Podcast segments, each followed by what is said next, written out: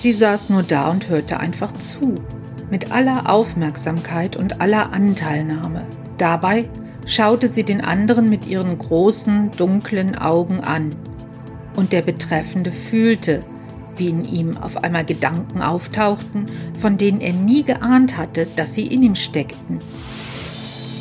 Vielleicht ist sie sowas wie ein Duft, aber sie ist auch etwas, das immerzu vorbeigeht. Also muss sie auch irgendwo herkommen. Vielleicht ist sie sowas wie der Wind. Medienwerkstatt Bonn. Podcast. Heute mit Dana Schuster. Herzlich willkommen zu unserem Podcast.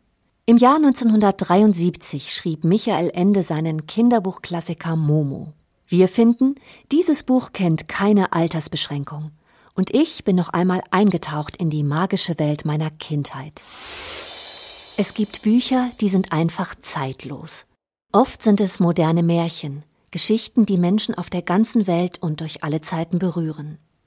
Momo, der Roman von Michael Ende, geschrieben im Jahr 1973, ist so ein Buch. Ende entführt uns in die Welt des Mädchens Momo. Und dieses Kind hat eine ganz besondere Fähigkeit. Momo konnte so zuhören, dass dummen Leuten plötzlich sehr gescheite Gedanken kamen. Nicht etwa, weil sie etwas sagte oder fragte was den anderen auf solche Gedanken brachte. Nein, sie saß nur da und hörte einfach zu, mit aller Aufmerksamkeit und aller Anteilnahme. Dabei schaute sie den anderen mit ihren großen, dunklen Augen an, und der Betreffende fühlte, wie in ihm auf einmal Gedanken auftauchten, von denen er nie geahnt hatte, dass sie in ihm steckten, dass die Menschen in Gegenwart von Momo zu sich selbst finden, das ruft einen mächtigen Gegner auf den Plan. Die grauen Herren. Geschickt verstehen sie es, den Menschen ihre Zeit zu stehlen. Denn davon leben sie. Die Leidtragenden sind vor allem die Kinder, für die Momo der letzte Zufluchtsort wird. Die Kinder blieben stumm. Ihre Gesichter waren plötzlich traurig und verschlossen. Wir haben jetzt ein sehr schönes Auto, ließ sich schließlich eines vernehmen. Am Samstag, wenn mein Papa und meine Mama Zeit haben, dann wird es gewaschen. Wenn ich brav war, darf ich dabei helfen. Später will ich auch so eins. Aber ich, sagte ein kleines Mädchen, ich darf jetzt jeden Tag ins Kino, wenn ich mag, damit ich aufgehoben bin, weil Sie leider keine Zeit haben. Die Zeit, was sie ist und wem sie gehört, ist eines der tiefsten Geheimnisse des Menschseins und Dreh- und Angelpunkt der Geschichte. Als Momo schließlich den seltsamen Meister Hora kennenlernt, kommt sie dem Geheimnis der Zeit auf die Spur. Sie ist da, murmelte sie gedankenverloren. Das ist jedenfalls sicher. Aber anfassen kann man sie nicht und festhalten auch nicht.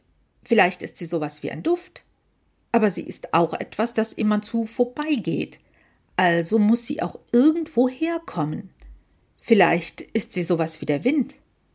Vielleicht ist sie eine Art Musik, die man bloß nicht hört, weil sie immer da ist. Momo steht das größte Abenteuer bevor, es mit den grauen Herren aufzunehmen, um ihre Freunde zu retten. Obwohl fast 50 Jahre alt, hat dieser Roman nichts von seiner Aktualität und seiner Kritik an der modernen Welt eingebüßt.